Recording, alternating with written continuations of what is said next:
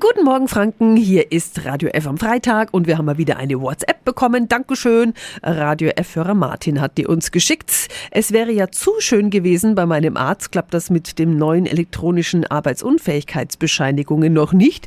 Muss ich den gelben Schein also selber wieder zur Arbeit bringen?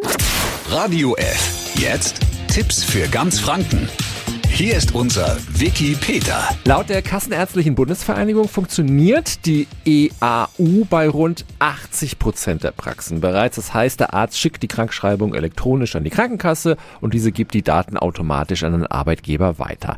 Wenn Ihre Arztpraxis noch nicht in der Lage ist, die EAU auszustellen, dann wird der gelbe Schein wie zuvor ausgedruckt und muss von uns Patienten dann an die Krankenkasse und den Arbeitgeber weitergegeben werden.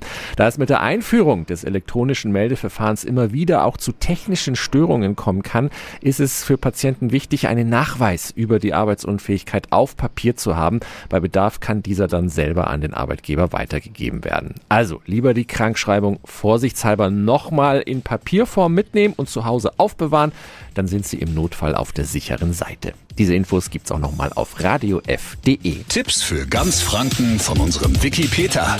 Täglich neu in Guten Morgen Franken um 10 nach 9. Radio F. F.